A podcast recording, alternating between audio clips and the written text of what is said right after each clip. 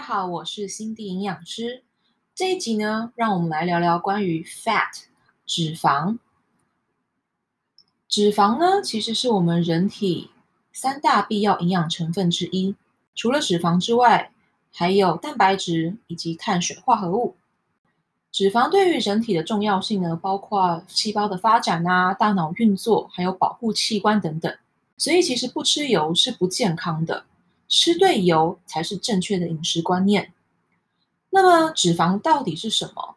这一集我们会分别来讨论那些你平常食物中会吃到的脂肪，也就是油脂，还有体内储存脂肪的部分来做讨论。首先，我们来聊聊吃进去的脂肪。橄榄油呢，它是百分之百的纯脂肪，而糕点类，例如凤梨酥啊、太阳饼等等。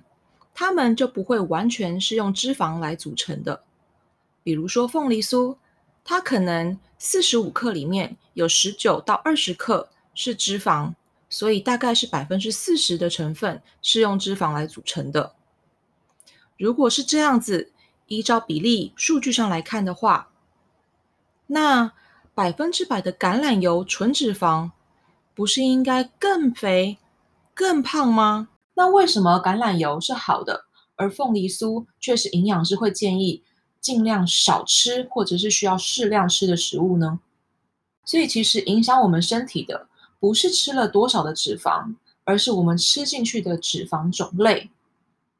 我们吃进去的脂肪可以分成两大类，一种呢是饱和脂肪，另外一种是不饱和脂肪。饱和脂肪的油脂最常见的就是椰子油还有奶油。它们最好分辨的地方，就是在常温下，通常都会是固体的状态。那么不饱和脂肪，当然就是属于液态的状态。原则上是这样说，让我来告诉你为什么。它可以分为三种：单不饱和、多不饱和脂肪酸，还有反式脂肪。你会问：哎，我以为不饱和脂肪就是好的，哎。怎么那个万恶的脂反式脂肪呢？它也会在里面，这要看看它的化学结构。不饱和脂肪有分为 cis 和 trans。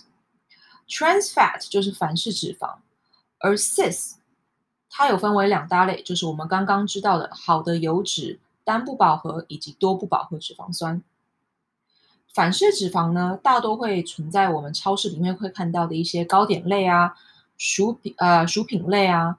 一些品牌的坚果酱，还有炸物里面，即使你看到营养标示说它有零反式脂肪，也不要轻易的去相信，因为你要特别注意的是，它的成分里面有没有一个所谓叫做部分氢化脂肪这样子的成分在里面。如果有的话，这个就是反式脂肪。反式脂肪呢，是造成身体多方面慢性疾病产生的一大元凶，所以一定要避免吃。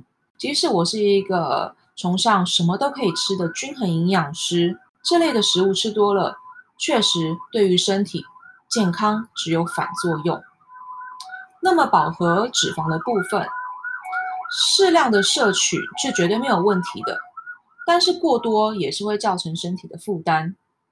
所以最好的油脂，就是要去选择单与多不饱和脂肪，像是大家熟悉的橄榄油啊、葡萄籽油啊、洛梨、洛梨油，还有苦茶油等等。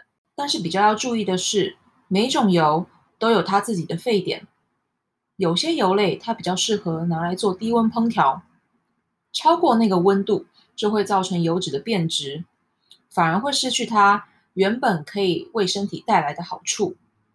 详细的图表呢，之后也会分享在我的脸书粉丝专页。喜欢我的频道呢，请记得订阅、分享。脸书粉丝专业呢，请搜寻“心地营养师”来了解更多的食谱内容啊、营养知识，以及留言你想要听到的节目内容哦。那么下集的节目，我会继续说明关于体内脂肪的故事。我是心地营养师，我们下次再见。